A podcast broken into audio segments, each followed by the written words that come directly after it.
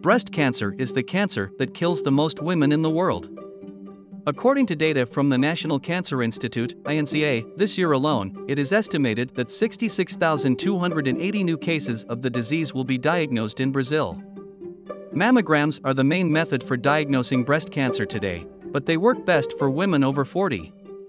Before this period, the breasts are denser and detection by the mammography unit is more difficult, which generates a greater number of errors in the results, in addition to unnecessary exposure to radiation.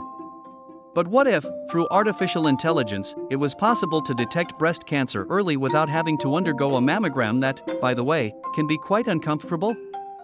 This is the proposal of Linda LifeTech, a startup founded in 2017 by entrepreneurs Luis Renato Lui, Rubens Mendron, Rodrigo Victorio, and Raquel Rebello.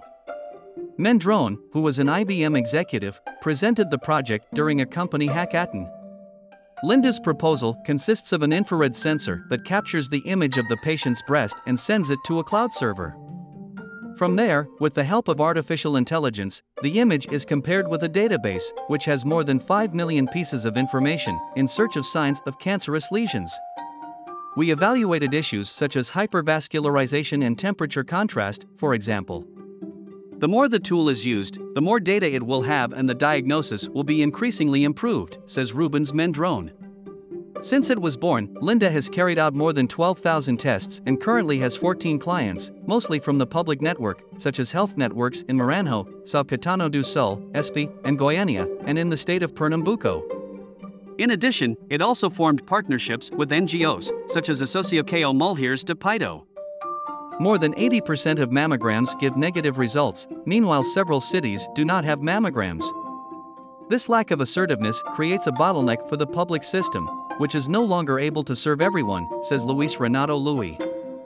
The idea, however, is to be a complementary technology to mammography. We don't want to put an end to mammograms, but rather contribute to their being done when, in fact, it is necessary.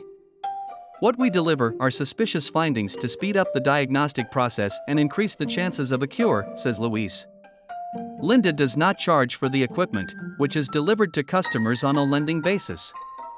Monetization comes through charging a deductible, which entitles you to 220 exams per month.